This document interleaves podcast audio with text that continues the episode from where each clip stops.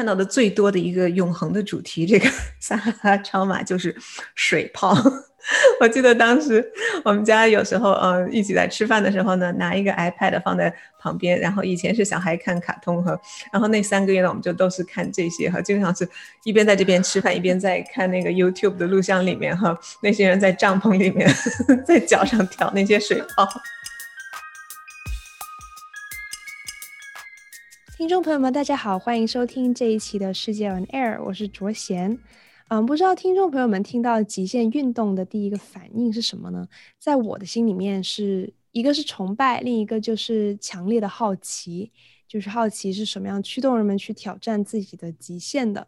那相信大家最近也听说过甘肃越野超级马拉松的一个悲剧，就是有二十一位的参赛选手不幸遇难，其中不乏圈内的顶尖的跑者，比方说梁晶啊跟黄冠军等等的选手。那在这一些背景环境之下，我就特别想要做一期对话圈内的马拉松跑者的这么一期节目，来聊一聊这种比赛，跟让大家也了解一下超级马拉松到底是怎么回事。那今天呢，我们节目就很荣幸请到了一位非常优秀的马拉松跑者 Vivian Lee。那 Vivian 在二零一九年的时候完成了 Mount Everest Extreme Ultra，也就是呃。珠穆朗玛峰，我们这边也译作圣母峰的超级马拉松比赛，他也是成为了第一位完成这个比赛的美国籍选手，也是完成这个比赛的第八位的女性选手。那其实 Vivian 的赛事记录呢，远远的不止这些，他还完成过，比方说七大洲的大大小小的赛事。那今天我们在节目里面呢，他也会更加详细的给我们去分享。那我们先请 Vivian 跟大家打声招呼吧。嗯、大家好，我是 Vivian Lee。我来自中国北京，然后呃，中学的时候在呃北京师范大学附属实验中学毕业，大学呢来到美国，然后是在 University of South Dakota 毕业。我研究所是在芝加哥的 North Central College，毕业之后有在芝加哥工作了三四年，然后搬到 San Diego，那个时候是一九九九年，然后非常喜欢加州的阳光，就在 这里一直到现在。嗯嗯，那 Vivian 现在是从事什么样工作呢？我现在是在一家高尔夫公司，但是我做的是 IT 的工作。我从研究所毕业之后呢，一直是做 IT 这方面软件开发的工作。嗯，那其实就是疫情期间有没有说，其实很多赛事啊，本来要参加的都会有停办这样？呃，会有一些影响，像去年嗯。2020的时候，很多赛事呢都有 cancel 掉。有一个我一直在努力进去的赛事叫 UTMB Ultra Trail Mont Blanc，是在法国的一个赛事，它会跑嗯经过法国、意大利和瑞士三个国家，也是嗯超马圈里面呢相当于最重量级别的一个比赛。今年八月底的时候会到法国参加这个比赛。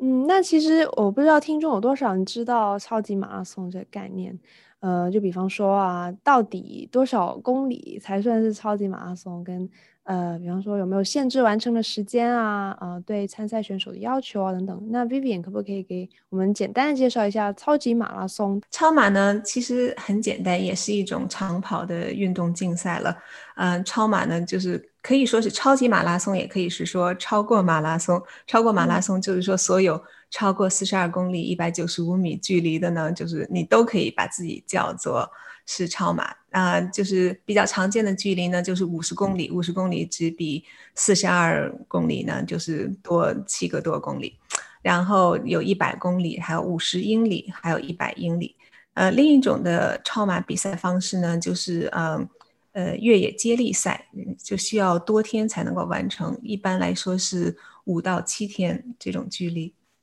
嗯，每一个比赛它嗯有一定的限制时间，它这个限制的时间跟它的距离和难度有很大的关系。比如说啊、呃，同样的是一百英里的话，嗯，我参加过的一个在南加州大熊湖 Kodiak One Thousand 呃 One Hundred。限时是三十六个小时，但是同样的一百英里的我要去的这个 UTMB 呢，在法国的这个比赛，它的呃限时是四十六个半小时，因为它比赛的距离一样，但是它爬升的高度有一些区别。呃，大熊湖的这一个比赛，它总共爬升的高度用公制的话，大概是五千七百米。但是，嗯，UTMB 这个比赛呢，它总共的爬升高度的话，会有到一万米，就是说，它最终就是积累的爬升高度，比从海平面到珠穆朗玛峰的顶峰还要高。那我们其实，在节目开头，我有简单的讲过一些你呃完成过的一些比赛。那 Vivian 这边也给我们摊开你的功绩本吧，就是有哪一些你的参加过比赛，你觉得非常的嗯、呃、自豪会，会就是别人问到的时候会拿出来讲的。首先说一说哈，就是我实在是一个非常非常平凡的跑者，比我运动天分高的人实在太多了。我只不过是喜欢。探险，然后喜欢参加一些比较与众不同的赛事，嗯，就比较有意思一些。我自己比较骄傲的呢是，嗯，第一个跑完了马拉松大满贯的美籍华人。嗯，这个马拉松大满贯就是在七大洲每一个州都有跑过，再加上北极，一共八个比赛。嗯，现在世界上大概有一百四十六个跑者有跑过，中间。有三十三名是女性，呃，我好像也是第一位的大陆女选手。嗯，然后就是嗯，珠峰的超马，我当时跑的时候其实不知道跑珠峰超马的人这么少，然后跑完了以后才知道是第八位跑完这个比赛的女选手，因为我们跑的时候起跑呢有两位女性，然后另一位是从新西兰的，她。是一个自己就是一个运动教练，然后她那个，嗯，怎么讲呢？就说运动天分呢，身体状况都比我好太多了。但是呃，很可惜她在那边就是出了一些状况，大概是因为高原缺氧的话，就是影响了她的平衡，然后呃，人在跑的过程当中，然后有摔伤，被直升机给救援走了。所以嗯，大概第一位跑完这个比赛的美国女选手也是我，嗯。所以其实 Vivian 是一位业余的跑手，是不是？比赛里面有很多专业专门来跑马拉松的？呃，绝对绝对是业余的。我以前上学，特别是上中学的时候，因为还有呃。体育课有一个呃达标的要求哈，那个是我非常痛苦的一件事情。嗯、我 我也是能够 relate。我以前读书的时候呢，呃，在小学妈妈让我有跳了两级，所以我在中学的时候比同学都小两年。嗯、体育达标的呃标准，它不是按年龄，是按你的年级，所以就是对我来说呢，就是每年的话，就只要能够过关的话，就是可以放鞭炮庆祝的一件事情。很多时候，他的老师也是睁一只闭一只眼，给我放水放掉几秒钟哈，就是勉勉强强过去，就让我不同的时候跑好几趟，取一个最好的成绩，然后再放一点点水，这样的话，嗯、就是全班看上去不会有一个掉队的。所以其实就是小学，嗯、呃，以前的小时候读书的经历来看，你是害怕体育的啊？嗯，非常害怕。就是突然就是又重新把它捡起来，嗯。对，小时候害怕体育这句话说的很好，不光是上体育课，连有时候课间大家在玩的时候呢，就是觉得运动也是跟我很无缘。在中国，嗯，体育运动呢，特别是在八九十年代的时候，不是很重要的一件事情，因为毕竟学习是，呃，就是大家的，呃，就是说关心的地方嘛。呃，体育呢，有一些呃个别的，就是体育生。但是他们就说会花很多时间去训练啊，不像在美国这边非常普及，基本上每一个人然后都有自己的运动，从小到大。我是到了美国之后呢，才发现所有的人的呃，你可以嗯、从事不同的体育活动，而且就是大家是出于兴趣啊，不是因为要达标，也不是因为呃你高考的话，然后可以特送啊。这些，所以来到美国之后，我反而开始嗯玩起了一些以前都没有玩过的东西，比如说开始打网球啦，然后滑雪啦，嗯，像是嗯 surfing 也去过了，因为我们住在 San Diego，离海很近哈。跑步是嗯我基本上没有想过的一件事情，一直都到了我的嗯。大概就是四十多岁的时候哈，因为以前跑四百米的呃经历太痛苦了，嗯，然后就是没有想到要被别人掐着表再去跑一次。但是我有很好的朋友是我们在教会哈，然后 John 跟 Judy 她们是姐妹俩，嗯、呃，他们当时呢，就是嗯，有一次在问哈，说，哎，这边有一个比赛哈，就是 Rock and Roll 的那个 Half Marathon Relay，就是两个人这样跑一个半马哈，加起来每个人也就是就是六英里多，然后就是呃，因为他们这样子就说来找我，我觉得哎。居然还有人就说不像以前一样，就是大家在课间呃玩游戏的时候把我最后一个才选到，居然有人第一个想起我哈，然后我就觉得哎呀，那就试一试吧，这距离好像也不是特别远嘛，六个多哈，我就开始训练，嗯，这样子的大概跑了三四个月之后呢，去参加了那次比赛，然后去比赛的气氛呢，就是让我就觉得。并不是说每一个人都一定要像奥运选手一样的矫健才可以去跑马拉松嘛。周围胖就是高矮胖瘦，不同年龄的人，什么样的人都有。就在想的话，哎，其实这也可以是一种很大众的运动哈。所以嗯，第二年呢，就是我们几个人呢，大家约好了，就是把啊，San Diego 这边有一个呃半马的小满贯哈，叫嗯 Triple Crown 就跑下来了。然后跑下来的话呢，然后感觉也还挺不错的哈，因为在嗯，圣地亚哥呢，基本上你全年的天气都很温和哈，在海边跑非常心旷神怡的一件事情。这个时候呢，就是开始就是对跑步呢有一点点喜爱了。我那时候开始跑步了，再加上我以前一直在搜寻，就说比如说去这种就天涯海角啊、南极、北极啊这种地方哈，然后就有一天忽然就是在旁边的广告上有跳出一个北极马拉松啊，我第一个看我说。听上去很怪啊！我说听说过，比如说芝加哥马拉松啊、波士顿马拉松啊，还没听说过北极马拉松哈。嗯、然后就想，有真有这么一回事吗？然后我就去那个呃去查了一些哈，后来发现不光有哈，而且真的是非常有意思的，就是很特别的一种体验哈。就当时的话，我从第一眼看到广告哈，然后到我给那个嗯、呃、比赛的组织者，然后送去 email 就去问怎么样交钱，大概一天的时间都不到。对，所以我的第一个全马呢，就是嗯、呃，不像别人就是会跑的，就说是在一个城市里跑的，然后第一个就是跑到北极去跑我的全马。哦，所以那你当时就是跑完之后，你感觉的是你身体是能够承受全马的？我当时第一眼也是看哈，就说，哎，他们会不会就是说有一定的时间要求哈？因为如果是要跑得很快的话哈，我还没有跑过一次全马，也是大概不合格的哈。但是我有问他们组织者，他是说呢，就是因为在这种很极端的天气下，经常是零下三四十摄氏度的天气下跑呢，就是说他们没有时间的要求，因为是安全第一嘛。再加上它的地面，嗯、也是。很深的雪，我到那边跑的时候才发现哈，就雪深的地方呢，就是像我这样不是大长腿的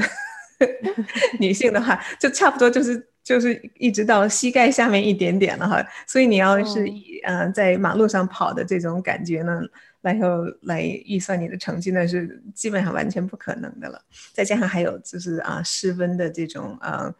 嗯，也是一个可能性了。那那如果雪这么深的话，是不是有很多地方其实不能跑，就只能走？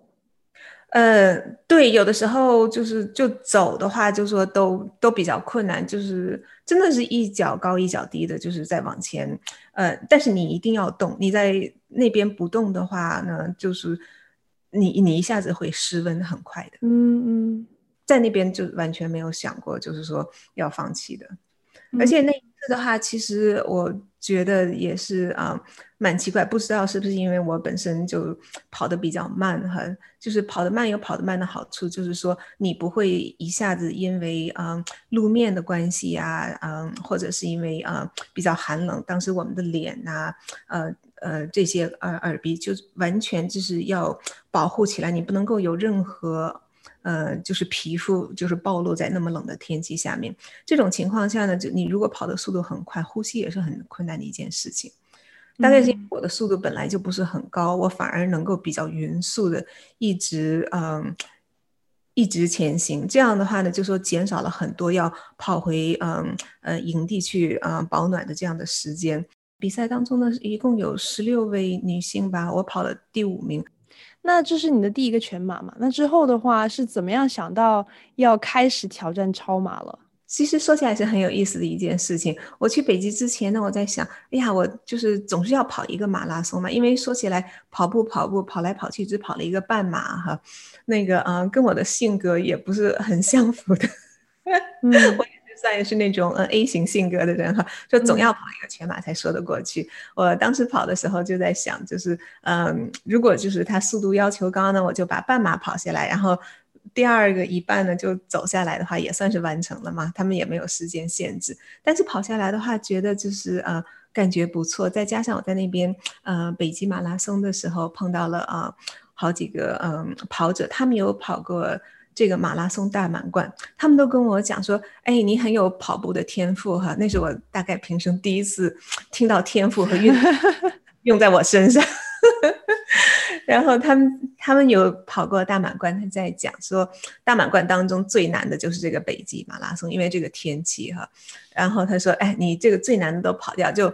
顺便把其他七个也跑一跑，就把大满贯跑完了。”所以呢，就是我从北极呃回来之前，离开营地之前呢，当时就已经在想了，那好吧，就只剩下七个了，最难的跑掉了，也不要浪费了。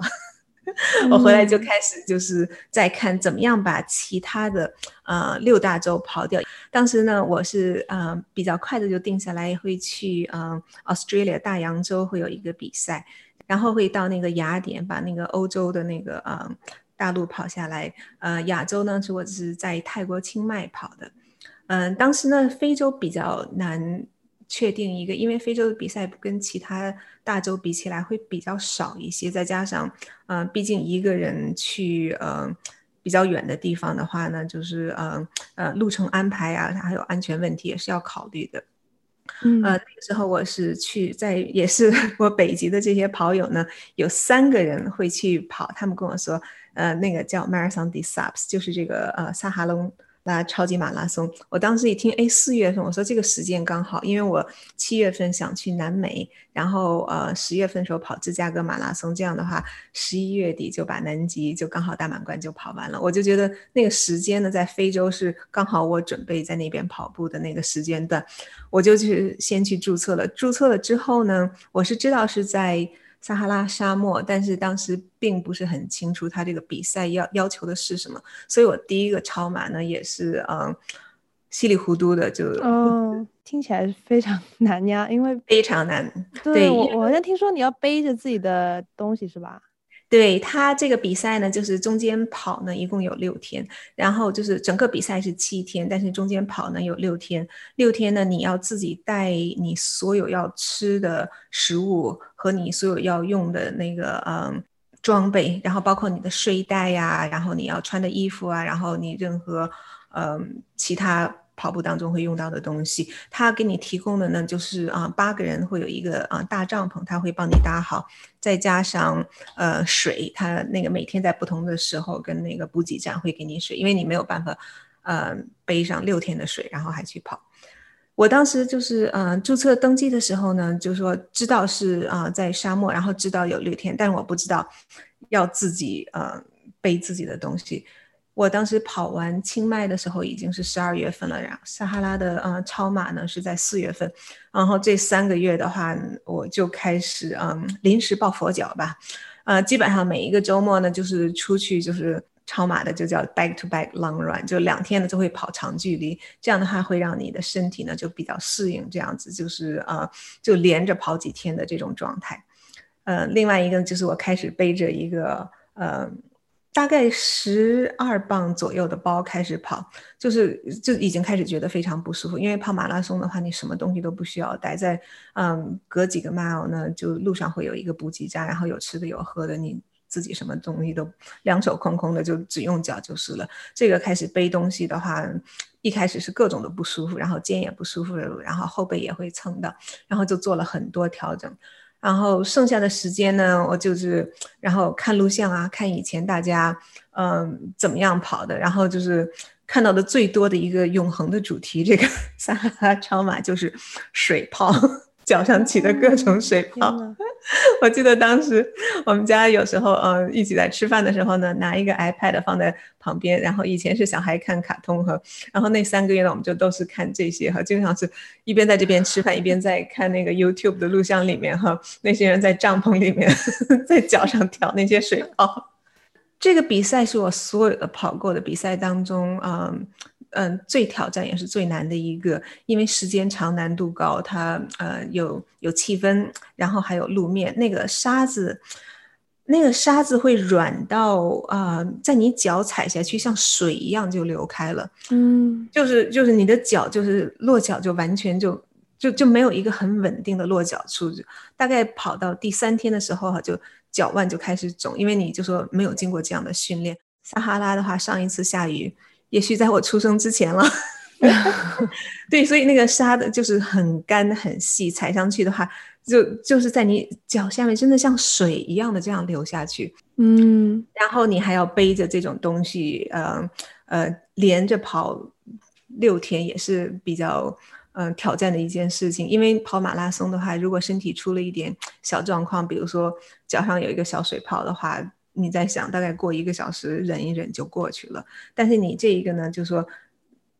你如果出了一个水泡的话，那个水泡会变得越来越大，然后那个水泡会 弄到旁边，还会长出一个新的小水泡来。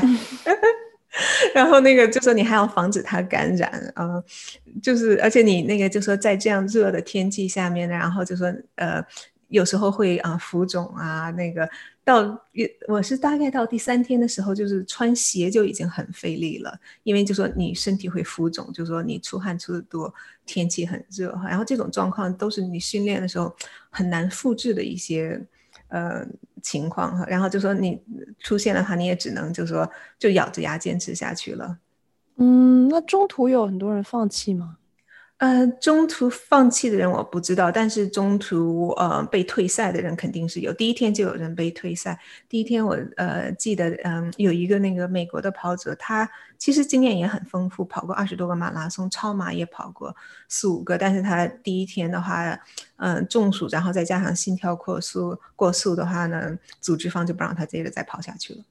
哦，所以个人身体的承受能力很重要。嗯，对，就是有时候你真的不知道，在这种很极限的情况下，你身体在什么时候，嗯，就开始就说大的或者小的罢工。组织者的他的工，就说啊，他的作用就是说，他帮你 make the decision，就说他就觉得你的身体状况会出危险的话，他会不让你接着跑下去。那你当时跑完，整个身体的情况怎么样？当时跑完的话，用一个词讲就是七荤八素。我后来在看我，呃，过了 终点的时候还照的相片哈，就整个人就是浮肿哈，你能够看到那个脸就大了一圈啊，呃，那个就是也不奇怪，因为我知道就是就是当时手啊脚啊，然后都有在那个浮肿，就是第三天第四天的时候，呃，手。浮肿到一个程度呢，就是你用手指，然后在手背上按下去哈，它会过两三秒钟，然后才慢慢回来。我记得我们呃帐篷里面八个人嘛，有一个人是医生哈，因为我当时的话就开，我就在问他，我就在说我我是盐吃的多了还是吃的少了，还是说会肿？他就说这么高的呃温度的话，就是就说你很难避免这种情况。他说你如果不是很确定，就是你是嗯。是因为失水了呢，还是因为就说盐分不够呢？说你还是就说要确定你自己有足够的盐分，因为你如果缺水的话呢，就 dehydration，你还是比较容易就说可以就是马上喝一些水，你身体就可以恢复。但是你如果盐分跟电解质低了的话，哈，你的那个身体器官会就是会受损，那个危害就更严重。所以就是相当于两害相权取其轻了，就是说宁可让它肿着。哦，对，所以你当时怎么样补充身体需要的东西呢？也不能吃太多吧。组织方要求的话是每天两千大卡的热量的食物。你在比赛之前呢，就是头一天他就会查每一个人的那个呃呃强制的装备有没有带，然后还有特别是食物他查得很细。因为像我的话呢，大概不会因为要呃轻装上阵一些呢，把自己的口粮省下来哈。但是嗯、精英的跑者的话，就说如果是想比赛就说拔头筹的这些人呢，他们有时候会嗯。少一公斤是一公斤，会对他们的那个成绩影响蛮大的。他们那些人呢，就就查的就更严了，基本上每一个人进去都是查半个小时到一个小时才能出来。像我们呢，就基本上几分钟呢就可以过关了。哦，那可是晚上还是睡得安稳吗？嗯，我还好，有的人会睡得很不舒服，晚上有一两天的晚上风沙还会有一些大。但是，嗯，对我来说的话，嗯，大概比较大的一个好处就倒头就可以睡吧。我知道我的，嗯，同帐篷有两个人，就基本上每天早上起来眼睛就是红红的，因为睡不好。本来在野外睡觉就不会很舒服，然后这种镂空的帐篷再加上风沙，再加上又一天一两天这样子 在沙漠里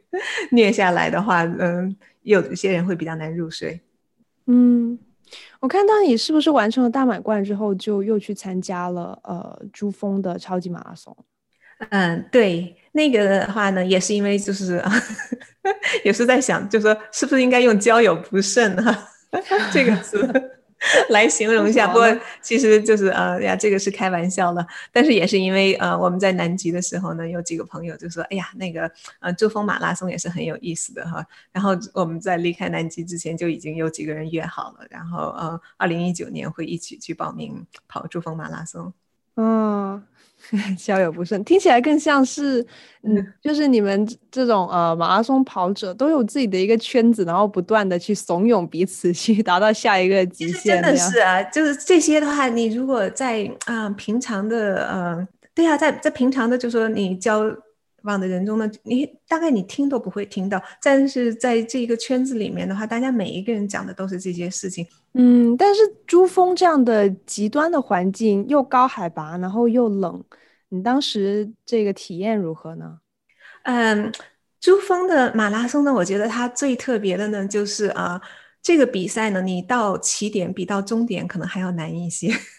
那、no, 为什么呢？呀，yeah, 因为就是嗯，海拔这个海拔呢，就是它对每一个人身体的影响呢，就是很难预测，并不是说你这一个人。是啊，比如说你是奥运选手的话，然后大家医生就说啊，你去珠峰的话肯定没有问题。有时候不是这样的，呃，运动型的人呢，就说影响还会更大一些，就是说比较难预测你的身体在这种情况下会有什么样的反应。跟我们一起去的有一个嗯呃，德国人，他铁人三项已经。玩过十年了，然后参加过大大小小不同的比赛。他是到了海拔四千两百米以上，他就高反非常的严重，然后就是一直在吐，然后一直在头痛。他是就是每一个晚上就呃连着两个晚上，那个呃我们的随队医生，然后都要去跑去把他紧急救护一番，然后就是最后他没有办法，他就要撤回呃三千九百尺的那个另外一个呃小镇。他就是没有办法上到四千两百尺以上。你如果说他的呃身体状况或者运动能力不够的话，那是谁都不会相信的。嗯，但像海拔这么极端的高的话，你们是不是需要就是提前去训练，提前去呃适应这个高海拔这样？嗯，对，其实训练的过程呢，我们真的是有点像啊。呃唐僧到西天取经一样啊，然后就是啊、呃，基本上每一个嗯去呃去到珠峰大本营的话，不管你是去登山的，还是去跑马拉松，还是只是去啊、徒步一番的话，你都是要一天一天的，然后就是走上去。嗯嗯，那这个比赛是花了多久？它怎么样分那个全程的呢？嗯呀，这个比赛的话，我们从呃卢克拉的机场的话呢，然后一直到珠峰大本营呃是十一天。然后这样子到达，嗯、然后中间经过了呃呃八个不同的那个呃呃村落，最后是到了呃珠峰的大本营。到珠峰大本营之后呢，是有停两个晚上，然后开始跑。我跑的那一年呢，一共有呃。两百多名选手吧，两百多名当中有呃六七十个人是尼泊尔本地的选手，这些人就真的是非常厉害。嗯，这些当中呢，大部分都是跑马拉松的距离的，跑嗯超马的一共是十八个人。当时完成的时候有没有想到说自己竟然是第一个呃完成这个项目的美籍华人？我我都不知道我是第一个。其实呃，我是回到 San Diego 之后，然后呃这边有一个呃呃当地的一个呃电台要采访，然后他有去看了一下以前的呃记录，他说：“哎，你是第一个呃呃呀美籍的女选手哈。”那那个时候我知道跑啊、呃、超马的人很少，但是我没有不知道那是第一个。哦，那所以你在完成珠峰呃的马拉松的时候，你是多少岁？呃，我完成中国马拉松的时候是四十八。那其实这边也必须要提到 the elephant in the room，就是我们说了这么久超马的，其实大家相信听众也很想要听一下你对于甘肃越野超马这个事件的一些看法，因为啊、其实我们知道的关于这个呃比赛的呃惨案的原因也并不是很确定，因为有的人。有的报道就会说，可能是真的没有人预料到极端天气，但是也有一个主办方可能存在疏忽的这么一些猜测。可是目前我们还没有对这个真正的原因有一个明确的答案。但根据 Vivian 以前的比赛经验来讲，好了，像这样的嗯极端天气的状况的出现的话，主办方跟选手是会预料到的吗？那主办方应该是是不是应该会对这种东西有一些应急的准备呢？嗯，一比较简单的答案是的，就说我第一次看到这个消息的时候，真的非常震惊，然后觉得实在是太可惜了。希望这些遇难者都可以安息、嗯、呀，特别是那个聋哑跑者黄冠清，我以前有读过他的一篇采访的文章，我有的时候在想的话，就是说对他的人生来说，真的跑步。是一项是一项解脱呢，然后也是一项挑战，然后也是一项成就，然后就是说，他真的这样这样子的命运的话，然后他自己还要用这么大的毅力，然后来拼搏一番，最后是这样的结果，我觉得真的是非常非常的可惜。嗯，我自己的感觉呢，我觉得，我觉得大家真的不需要因噎废食，因为。超马的话，真的就是你不是在城市里面，在马路上跑马拉松。如果是在城市上面跑马拉松的话呢，就是说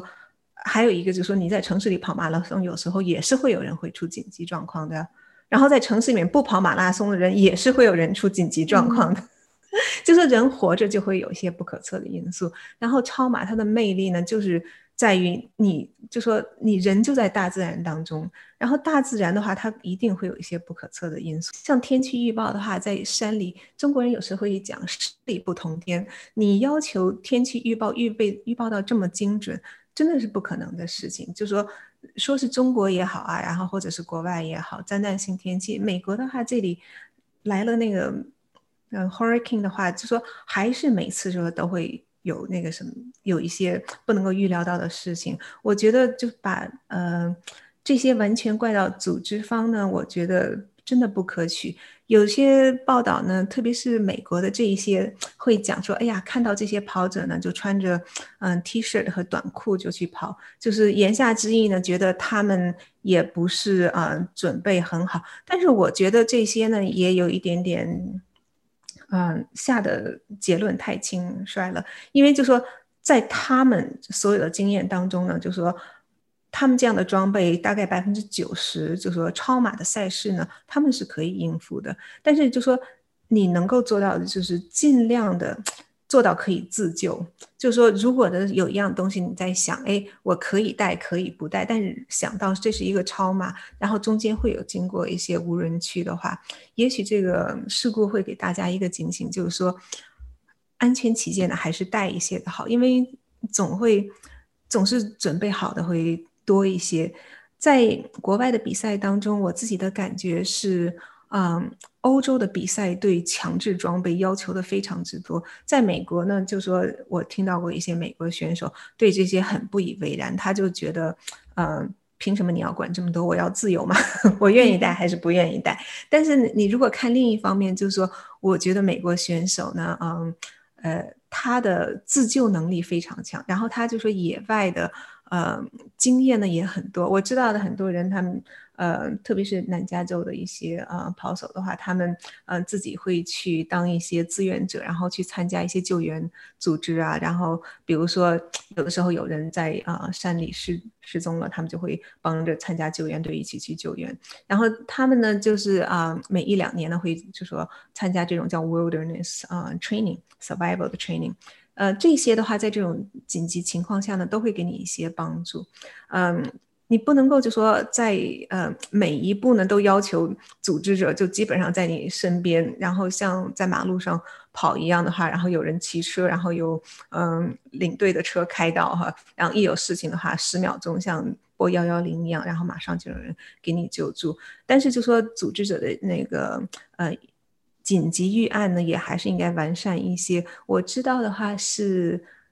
应该是二零一七年的哈啊，Mount Fuji 那边有一个超马，就是因为天气的缘故呢，嗯，组织者呢就呃下了一个呃很及时的决定，把那个整个比赛就停止掉了。嗯，这个的话大概是甘肃超马可以参照的一点。所以我在想的话，就说大家每一方面都可以改善，但是也是要记住，大自然就是大自然，你没有办法可以做到百分之百的安全。